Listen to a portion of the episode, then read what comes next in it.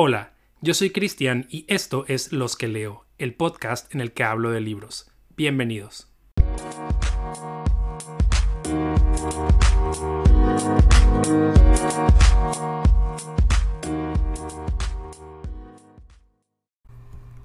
Hola, ¿cómo están? Bienvenidos una vez más a Los que leo, el podcast en el que hablo de libros.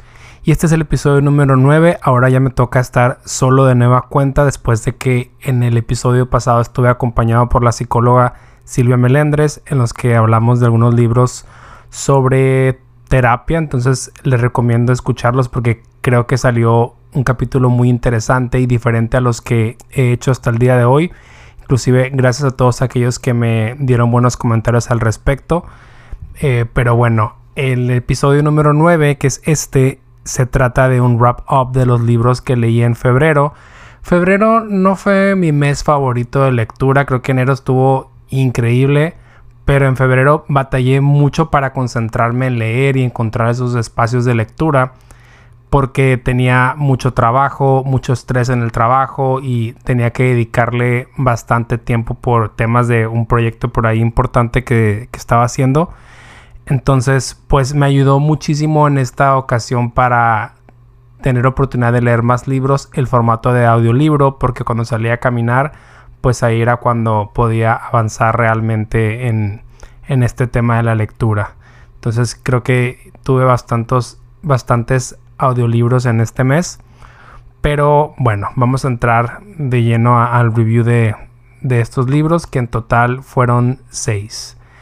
Y el primero de ellos, mi favorito, pero quiero empezar con el más importante, es Transcendent Kingdom de Ya Yasi. De Ya Yasi había hablado de ella un poco en el episodio número 3 porque tuve el review de su primer libro llamado Homegoing que me encantó, fue mi libro favorito de los que leí el año pasado y la verdad es que Transcendent Kingdom, su segunda novela, me gustó muchísimo. No se parecen mucho a Homegoing, pero también es un gran, gran, gran trabajo. Es una novela excelente bueno, voy a explicarles un poquito de qué se trata, pero de verdad es que yo ya tengo, eh, pues allá ya así como entre mis escritores favoritos y voy a estar súper pendiente de cualquier libro que saque porque de verdad es que hace un trabajo impecable. ¿Y de qué trata Transcendent Kingdom? Pues bueno, esta novela cuenta la historia de Gifty, que es una candidata a PhD por neurociencia a la Universidad de Stanford y bueno, ella es originaria de Ghana, pero llegó desde chica a los Estados Unidos porque su mamá quería una mejor vida para sus hijos. Y en este momento de su vida, Gifty está obsesionada por entender la muerte de su hermano. Su hermano, a pesar de que tenía todas las posibilidades en la vida porque era un excelente deportista, tuvo un accidente y empezó a tomar como oxitocin para tratar de pues curar con, este dolor, pero genera una dependencia al punto de, caer en otro tipo de drogas y demás. Y pues bueno, muere de una sobredosis. Entonces Gifty está obsesionada en entender a través de la ciencia el, el por qué se murió su hermano, ¿no? Y para ello está haciendo su investigación con ratones, estudiando si es posible que el ser humano tenga esta capacidad de resistirse a, tomar algo que le genera un daño, ¿no? Si, podemos, pues básicamente resistir a, las drogas, como, como en este caso fue su hermano. Y esto lo hace de manera muy intensa porque, pues, prácticamente perdió la fe, que ella es como con lo que creció, ella creció con un hogar en el que creían mucho en Dios y todo era como Dios y la iglesia y demás, pero pues encontró que eventualmente no pudo entender la muerte de su hermano con la religión que era como gran parte importante de su vida, sobre todo porque pues ella se castiga mucho o, más bien se cuestiona mucho, le dice Dios, ¿por qué? me quitaste a mi hermano porque te lo llevaste si era como lo que más quería en este mundo después de ti. Entonces como que Gifty eh, también tiene un conflicto con su comunidad, con su iglesia, en el momento que su hermano, por ejemplo, tuvo una adicción, vio cómo toda la gente lo dejó de apoyar. Eh, cuando antes en cada ceremonia de, las iglesias pues se hablaba como de, de, él y que le deseaban suerte por sus partidos y demás. Entonces cuando él se vuelve un adicto ve cómo la iglesia, su propia comunidad le dio la espalda. Entonces Gifty eh, cambió su enfoque de vida de ser una persona de religión a cambiarlo a la ciencia 100% y por lo tal pues al ser alguien científico, ocultaba prácticamente esta parte de la religión sobre ella, ¿no? Pero eventualmente regresa a su vida este tema de la religión porque su mamá, quien tiene una intensa depresión después de, la muerte de su hijo, eh, pues viene a, visitarla algunos días, pero pues básicamente a, acostar en, permanecer acostada en la cama de Gifty porque la depresión pues básicamente no la deja hacer absolutamente nada en la vida. Eh, y esto es prácticamente eh, la trama principal del libro. Pero la verdad es que hasta me siento tonto con platicándolo porque tiene una capacidad ya y así de sus palabras de realmente hacerte sentir emociones que ni siquiera en la novela pasa muchísimo, de verdad es como mucho flashback y es nada más llega la mamá, pero todo Gift empieza como a reflexionar mucho del pasado, de cuando estaba con su hermano, cuando estaba con sus papás, eh, cuando su papá era parte de su familia antes de que los abandonara. Eh, y básicamente el, el, conflicto principal o el tema principal de la relación es este, de la relación, perdón, de la novela, es precisamente como Gifty en este choque que tiene el ser una mujer de ciencia cuando creció siendo una mujer de fe y todo ese cuestionamiento que hace de, de pues, ¿qué, qué es lo que te ayuda a entender y qué es lo que finalmente me va a ayudar a tener paz después de la muerte de, de su hermano. Eh, y la verdad es que, de nuevo, no quiero contarles mucho porque todo se centra en, en, en esta pues en esta discusión entre ciencia y religión que creo que es un tema muy actual hoy en día. Eh, pero de verdad es que ya ya sí lo hace de una manera increíble en manejar el dolor, en escribir el dolor que siente eh, Gifty. Eh, inclusive, por ejemplo, esta carencia que tiene, este hambre que tiene de encontrarla y saciar la verdad. Me gustó muchísimo una frase, como lo puso, eh, porque creo que ese es el, talento de ya. O sea, no es tan... Eh, no es alguien rebuscado, pero como que te, te transmite la emoción o lo que está pasando con el personaje en una frase muy sencilla. Yo le llamo como... Como... No sé, imagínense como Friends, ya ves como este... Chandler de repente se avienta como líneas o, un diálogo así como que remata todo y te avienta de risa. Bueno, eh, ya ya sí lo que hace es te está contando algo que parece súper X, súper trivial y de repente te cierra con una frase, con unas dos líneas matadoras que de verdad te destrozan. Yo tenía en momentos que dejar de leer, van a decir que soy un ridículo, pero de verdad que había momentos en los que tenía que dejar de leer el libro de las emociones tan fuertes que me hacía sentir. Y una de las cosas o de las frases que más me gustó de, eh, que, escribió ya para expresar esta carencia o esta, esta falta de quedar saciada de, de Gifty es, va, un poquito así, la traducí, pero dice... Eh, como que está platicando que es una familia que no tenían hambre, ¿no? O sea, que está diciendo como que no éramos muy ricos, pero tampoco éramos súper pobres. Entonces dice algo así como de, y si es que había hambre, era de un tipo distinto, era un hambre simple que tienen aquellos que han sido alimentados con algo, pero que quieren algo distinto.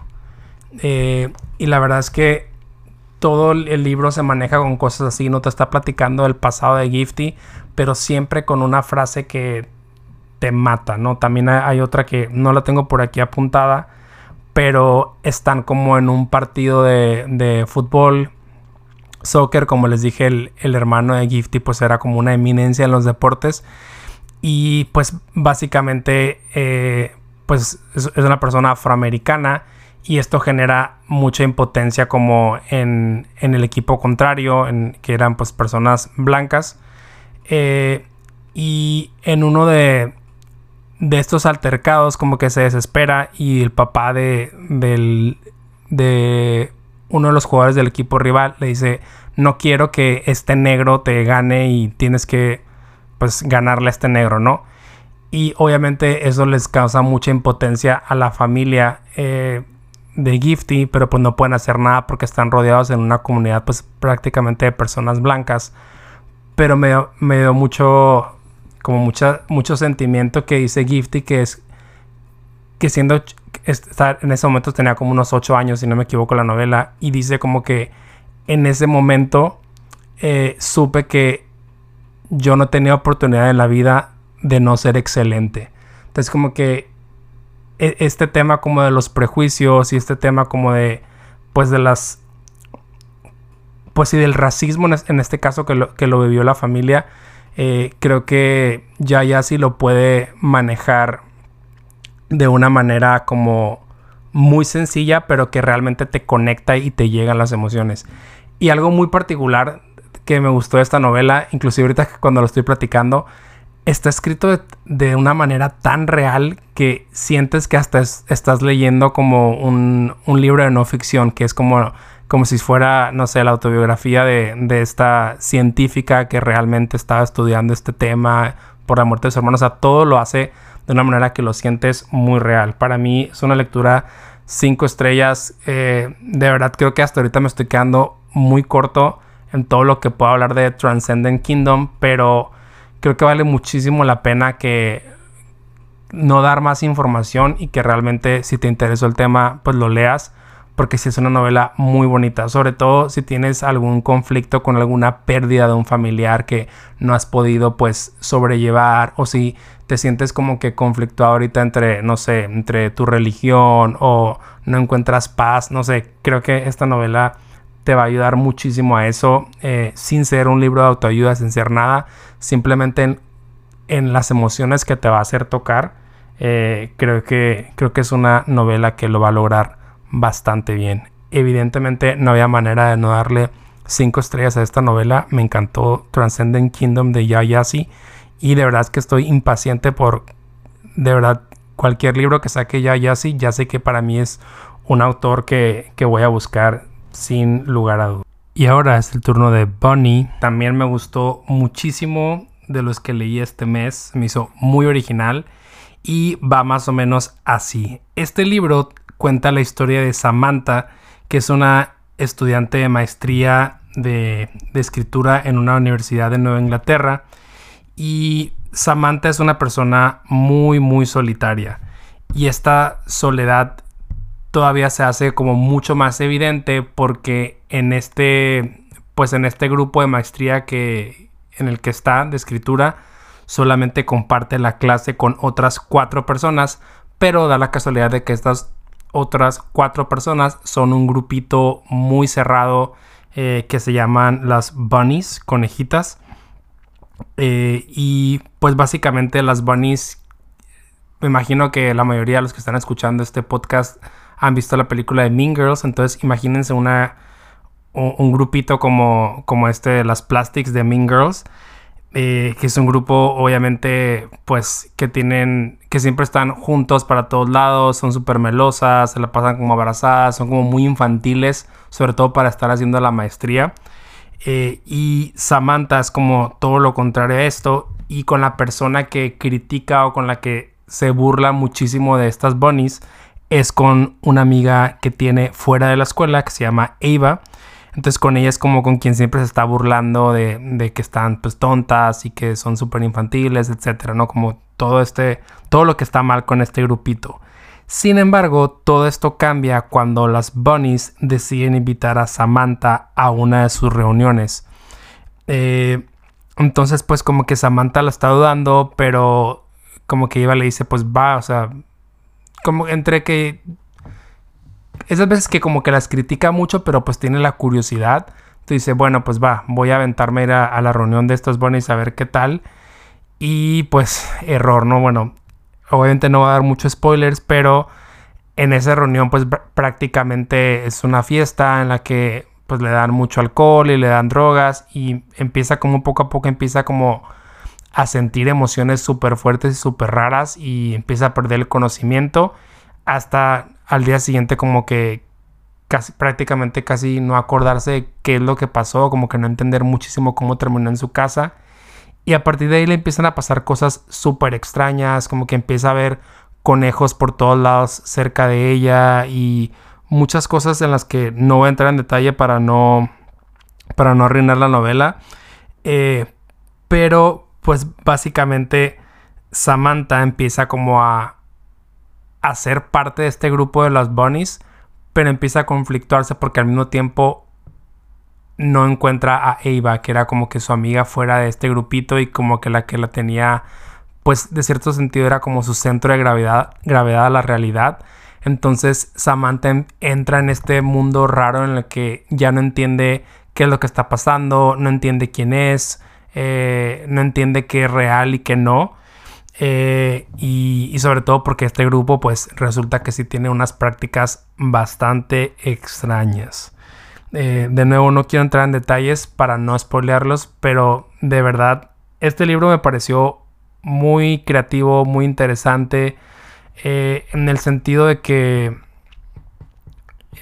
creo que tiene la libertad de que le puedes dar muchos grados de interpretación a esto, ¿no? Es, un libro que sí te deja la sensación de what the fuck que acabo de leer, pero por lo que me pasó a mí a leerlo y por lo que he visto en otros videos de reviews en, YouTube, creo que a todos nos ha, el, a nos, nos ha llevado por un camino distinto, ¿no? Te puedes ir como por un sentido súper literal de lo que pasó, de, de lo que te describe la novela, o si eres alguien que es muy clavado en encontrar el significado y tratar de entender lo que Mona Watt, la autora, quiere decir, también te puedes ir por un camino que es como una crítica a los escritores y a la creación del arte, eh, pero de nuevo, o sea, tiene esta libertad de, interpretar el, propio significado del libro y eso fue algo que me gustó.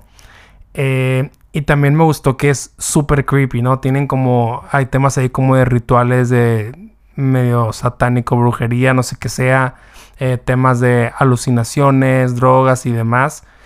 Eh, y, creo que es una novela muy entretenida, te deja muy picado y quieres como que saber qué es lo que está pasando, al igual que Samantha, como la novela te la está contando ella, pues no sabemos muy bien qué es lo que está pasando eh, y poco a poco le vamos entendiendo mientras ella va descubriendo este, pues esta situación en la que está, por así decirlo, ¿no? Y una de las partes favoritas que más me gustó fue cuando entra Samantha a ser parte de las bunnies o el mundo de las bunnies. Y, está chistoso cómo empieza a ver todo a través de los ojos de los bunnies. O sea, como, como ella los veía por fuera de cómo eran y que estaban súper conectadas y que hacían todo junto y demás. Empieza, al ser una bunny, como que empieza también a entender un poquito o a pensar igual eh, y a entender lo que están pensando las demás. O sea, como que es algo muy extraño que, me gustó y sobre todo el ver cómo lo que Samantha pensaba de los otros personajes en la novela, fuera de, ellas cuatro, bueno, ellas cinco, eh, cómo cambia la perspectiva, ¿no? O sea, como el, otro amigo que tenía ella, por ejemplo, que era como pues medio artístico y demás, cómo cambia la percepción de él ahora, ella ser una bunny. Eh, y este libro se lo recomiendo muchísimo si les gustó de nuevo Mean Girls o les gustó como The Craft y así, como esas películas como pues que, es una, un grupito cerrado y que llega una persona nueva y como que cambia la dinámica. Eh, se lo recomiendo bastante porque les va a gustar mucho Bunny. Eh, y yo le di 5 estrellas porque me entretuvo bastante.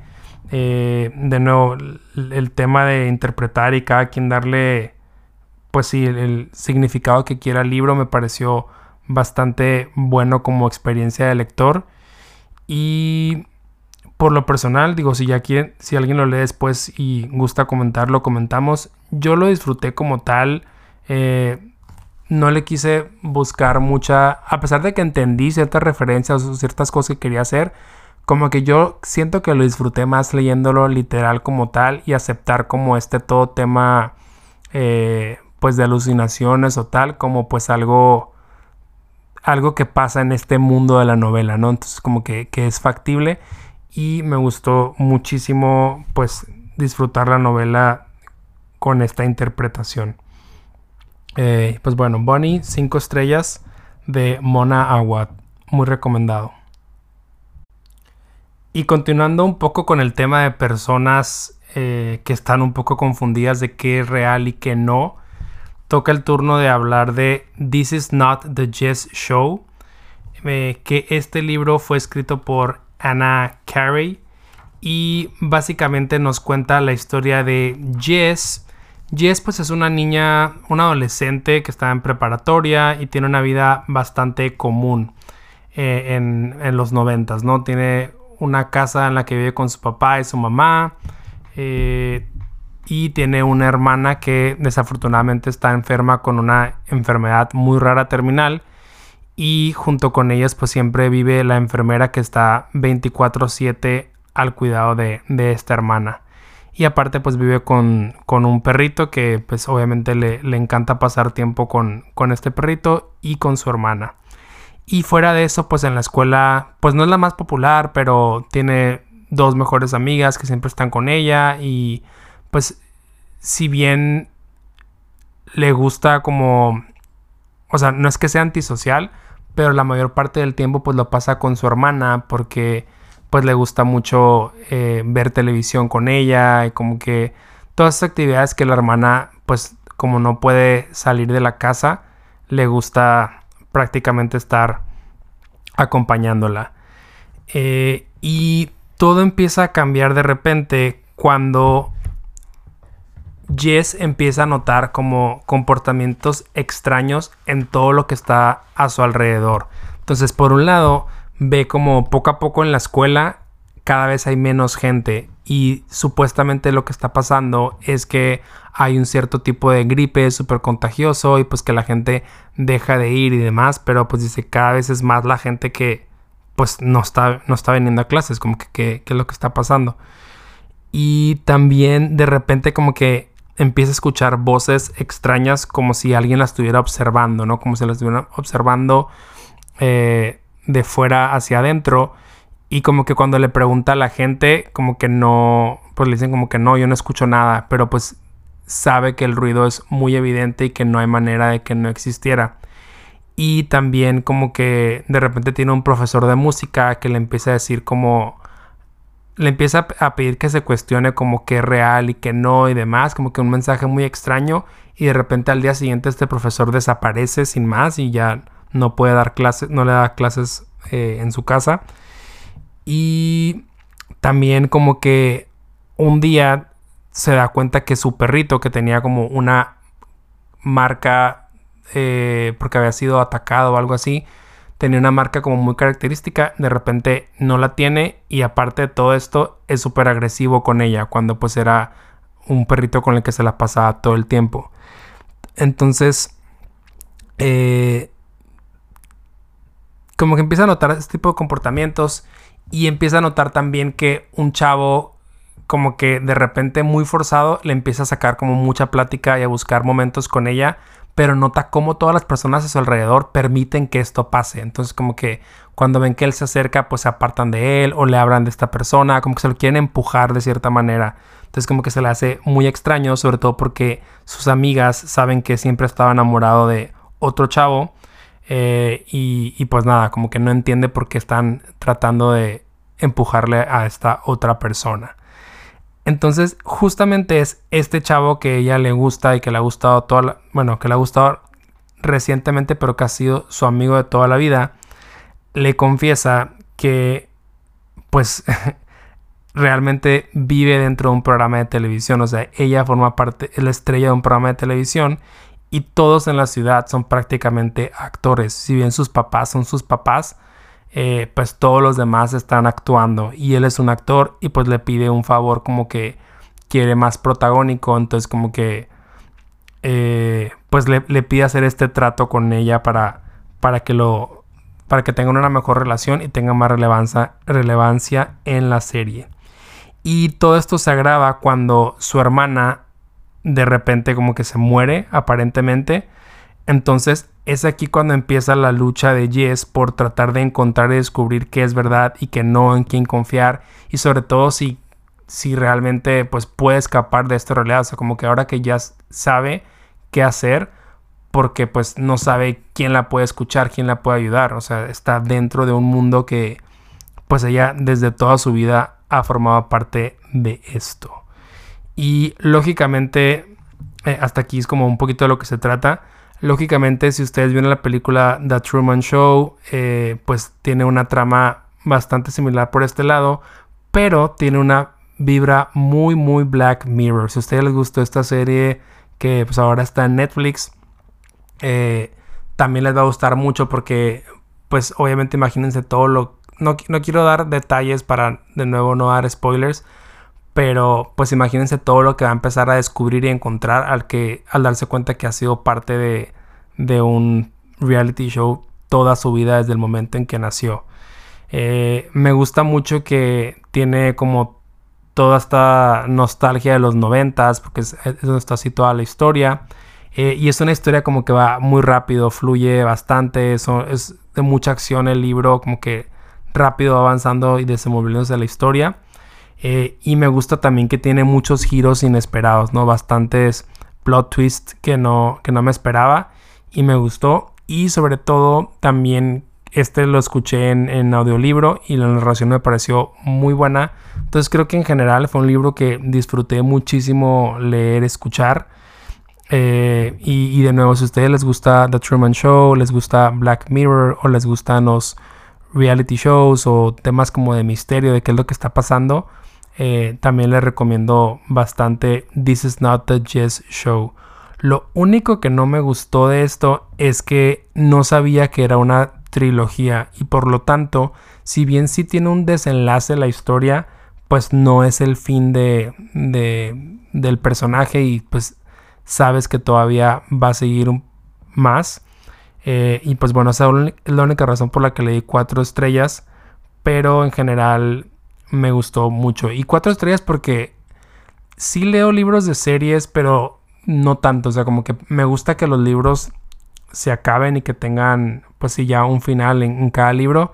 Pero pues bueno, sí le quiero dar la oportunidad a los siguientes libros de The Jess Show. Me cuesta poquito entender qué tan interesante o loco van a estar los demás. Eh, si ya dio muchos giros inesperados en, en este primer libro y está tema como de misterio y demás, que creo que fue lo que, lo que rescato o, más bien lo que más me gusta de este libro. Pero bueno, voy a estar al pendiente de cuando salga el libro número 2 y ver la trama y pues tratar de darle una oportunidad en caso de que me interese. Bueno, ahora toca el turno de The Midnight Library, la librería de medianoche de Matt Haig.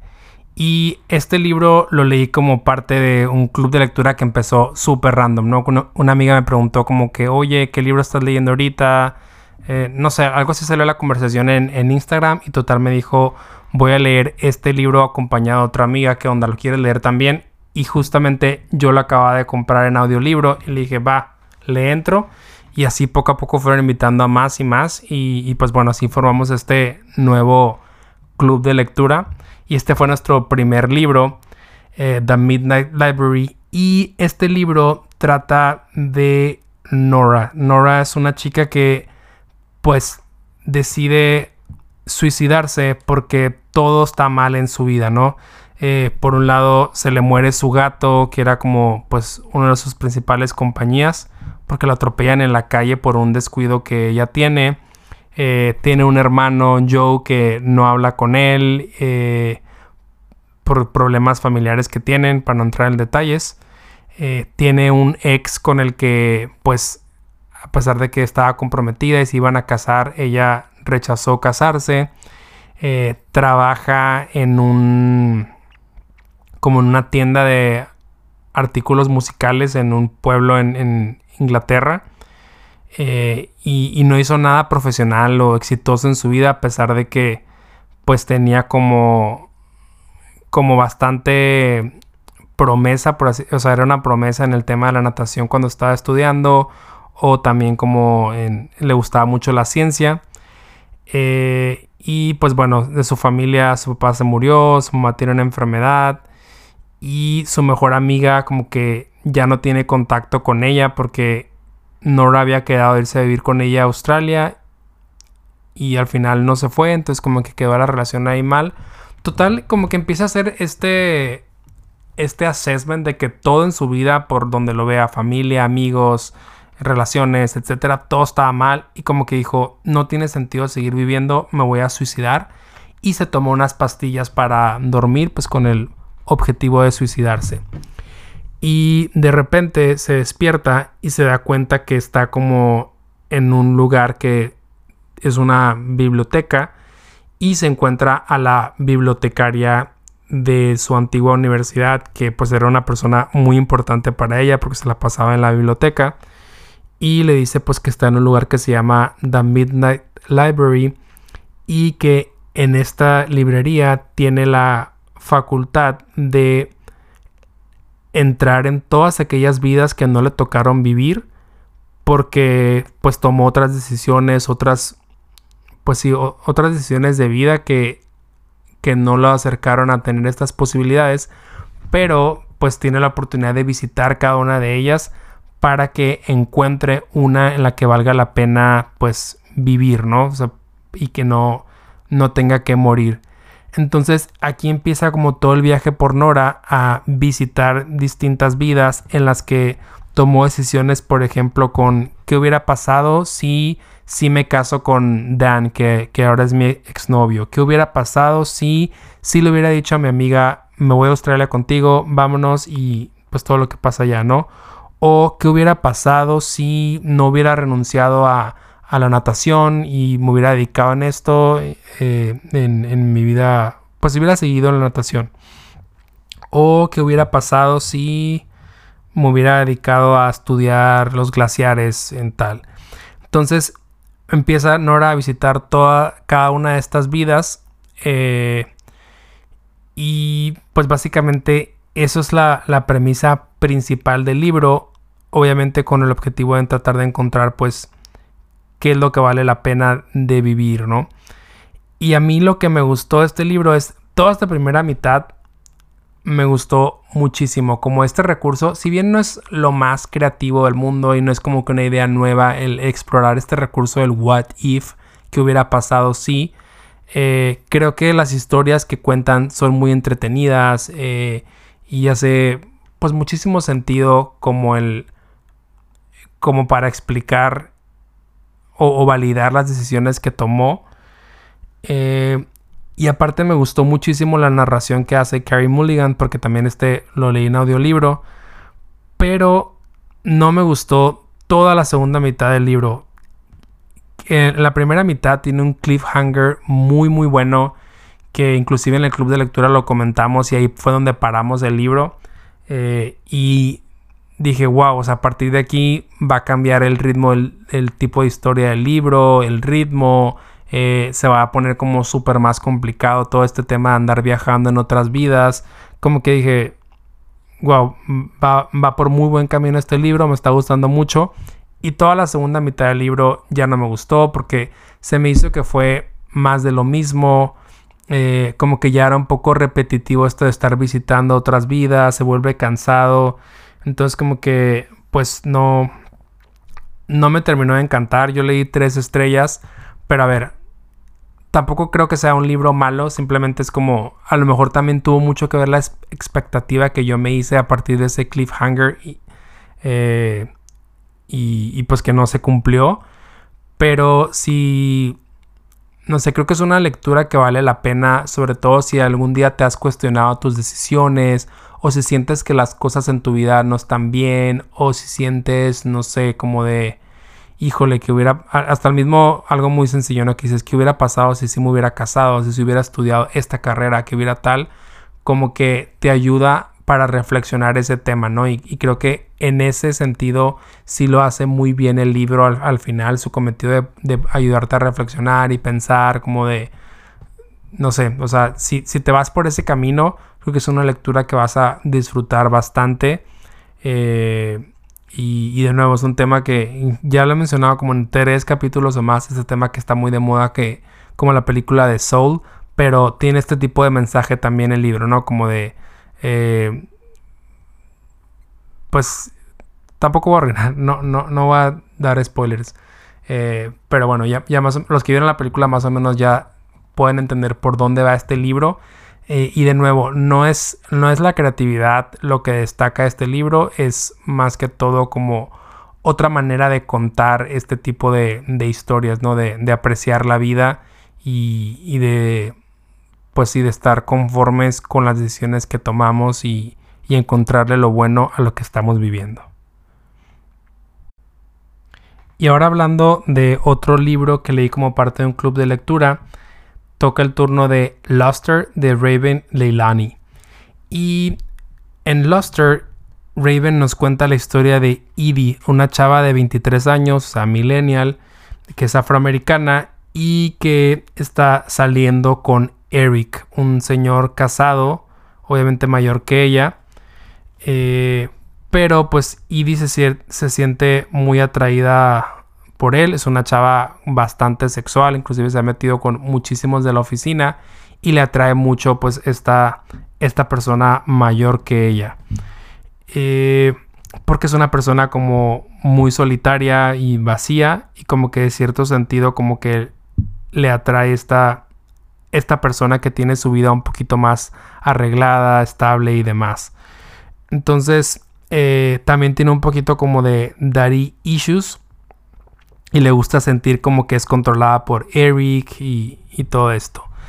Pero la relación se empieza a complicar cuando la esposa de Eric, Rebecca, eh, como que de cierta manera ella es la que controla el affair porque les pone ciertas reglas como, ok, no tengan sexo aquí en la casa del matrimonio o siempre usen condón y demás. Eh, y todo se sale un poquito de control de cierta manera cuando Edie y Eric empiezan a no hacerle caso a estas reglas. Eh, porque pues tienen sexo en, la casa de, de, Eric y creo que incluso... No, me acuerdo si la parte del condón la rompen o no. Pero el punto es que permiten que Edie irrumpa en la vida de, de Rebeca, ¿no? Porque pues de cierta manera invade su casa eh, y su privacidad. Entonces como que Rebeca hace algo que a mí me pareció muy extraño y empieza como que a integrar a Edie como una parte de, pues sí, de la vida de, esta familia. Eh, entonces le invita a, vivir a, quedarse a vivir a la casa cuando Eric sale de viaje.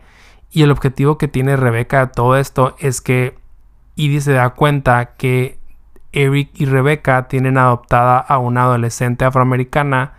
Eh, entonces como que quieren que Rebecca quiere como que de cierta manera Edie le ayuda a esta hija eh, pues a conectar un poquito con el mundo, ¿no? Porque es alguien que está pues como que pues adoptada afroamericana en una comunidad pues blanca como que no está no está muy bien conectada eh, emocionalmente y socialmente entonces como que Rebeca quiere que de cierta manera Edie cumpla este rol en, la dinámica familiar. Eh, y pues la verdad es que este libro no me gustó para nada. Eh, solamente lo continué porque era parte del club de lectura. Pero me pareció en primera que no pasa nada. O sea, como que Edie no, tiene, no se me hizo que tuviera un super viaje o journey de aprender algo al meterse en esta dinámica de la relación no entendí, eh, fue muy complicada la relación como que entre Rebeca y Edie, como que no, no se logra entender como qué, es lo que realmente quiere Rebeca o qué es lo que aprende Rebeca ni Eric, no sé, como que deja todo muy inconcluso, no pasa nada, no hay mucho drama. Eh, si, tiene esta onda de ser un, uno de estos libros que critican a los millennials como un poquito, no sé si han leído Normal People de Sally Rooney eh, o ¿cómo se llama este otro libro? Exciting Times, también de, del estilo, no es de Sally Rooney, ahorita no me acuerdo el nombre de la autora, eh, pero es muy, muy del estilo. Eh, como un tipo, no sé, una Daria criticando, no sé. De verdad es que Luster no lo disfruté para nada. Inclusive en el grupo de lectura había opiniones como muy contrastadas. Había gente que le había gustado muchísimo y otros a los que no nos había gustado. Y también haciendo un poquito de investigación en videos, de reviews de YouTube y Goodreads y de todas las fuentes, como que sí está una opinión muy polarizada. A mí de las principales cosas que no me gustó y, es que tiene un estilo súper rebuscado pero te lo está contando Edie. Entonces como que no se me hacía coherente el, ok, es una persona que me estás diciendo que es pobre, que tiene carencias, que no puede encontrar un trabajo estable, que no puede encontrar un buen trabajo inclusive eh, profesionalmente y usa el lenguaje como tan rebuscado y tan como, no sé, como que no se me hizo para nada lógico esa decisión de Raven de escogerla como la voz principal con un vocabulario como tan avanzado. No lo sentí real y por lo mismo como que nunca conecté con ninguno de los personajes. No sé, la verdad es que sí es una lectura que le puse dos estrellas porque no, no me pareció para nada bueno. Y el último libro de los que leí este mes, ya no voy a entrar en detalle porque precisamente fue Group, eh, del que hablé en el episodio pasado. Si no lo han escuchado, los invito a hacerlo. Pero básicamente nos cuenta la historia de una chava, eh, Christy Tate, es un libro de no ficción y ella era una estudiante de leyes que, similar al caso de Midnight Library, sentía que su vida no tenía sentido, eh, que estaba todo mal, pero el principal problema de Christie era como la conexión emocional con las personas. Se sentía muy sola y muy vacía porque a pesar de que era el número uno de, estudiante de leyes de su universidad y todo eso como que estaba bien, eh, por otro lado pues tenía este problema de conseguirse un novio y tener una relación fructífera y conectar emocionalmente con las personas. Entonces Christy decide entrar a un grupo de terapia grupal y pues es la, historia de cómo a, raíz de asistir a esta terapia grupal la autora pues aprendió a, a pues, recuperar su vida prácticamente ella lo pone tal cual en el título del libro group como cómo la terapia grupal ayudó a salvar mi vida, algo así se llama en el libro completo. Y, y pues sí, básicamente es, eh, es una historia muy buena de, que habla como de los beneficios de ir a terapia a través del testimonio de, de esta autora. Y pues bueno, con esto cierro este capítulo de Los que leo. Muchas gracias por escucharme y el próximo capítulo probablemente también tendremos un invitado, entonces estoy muy emocionado de, de, eso. Y pues bueno, como saben, pueden seguirme y ver más información en Instagram como arroba los que leo. Y pues nada, muchas gracias por escucharme. Saludos.